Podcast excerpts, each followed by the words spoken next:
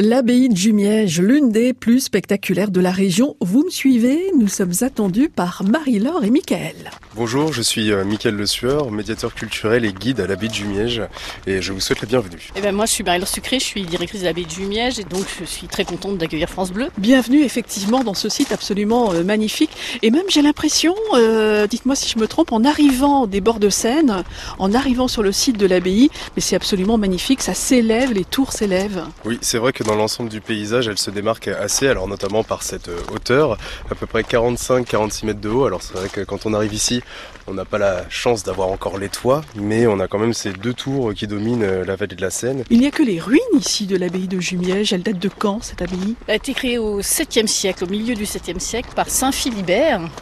Et en fait, elle doit sa localisation aussi au fait qu'on est sur un domaine royal euh, qui appartenait à Clovis II et à la reine Bathilde, qui avait quelques moyens. Euh, la reine Bathilde était une esclave anglaise en fait. Elle a voulu euh, aider Saint Philibert à créer une abbaye ici, bénédictine, avec un grand domaine. On avait des, des moulins, des fermes très très éloignées de Jumièges, de quoi donner des ambitions à l'abbaye du moment. Et que reste-t-il alors euh, aujourd'hui lorsque l'on vient découvrir cette abbaye de Jumièges? Alors c'est vrai que étant donné qu'elle a été euh, démolie et transformée en carrière de pierre après la Révolution, donc euh, on a commencé à la, démonter en 1796, il en reste quand même donc la façade assez impressionnante qui domine vraiment tout l'ensemble, la nef, une nef romane qui elle s'élève à 25 mètres de haut et sinon, euh, le chœur a totalement disparu, car un des propriétaires avait décidé de faire euh, tomber donc la tour aux lanternes et notamment le chœur, et l'a fait exploser. Et donc il n'y reste plus qu'une chapelle parmi les 11 rayonnantes qu'on avait à l'époque. Et Marie-Laure, face à l'abbaye du Miège,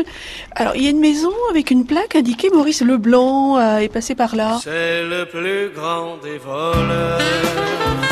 Alors Maurice Leblanc, en fait, avait son oncle qui habitait devant l'abbaye, ce qui fait qu'il venait sur les, jouer sur les ruines euh, tout petit, et ça l'a beaucoup inspiré, notamment dans la comtesse de Cagliostro, qu'il a écrit, euh, inspiré par ce côté euh, néo-moyenâgeux, en fait, du site. L'abbaye de Jumièges, l'une des plus belles ruines de France, et demain, je vous emmène à l'abbaye Saint-Georges à Saint-Martin de Beaucherville.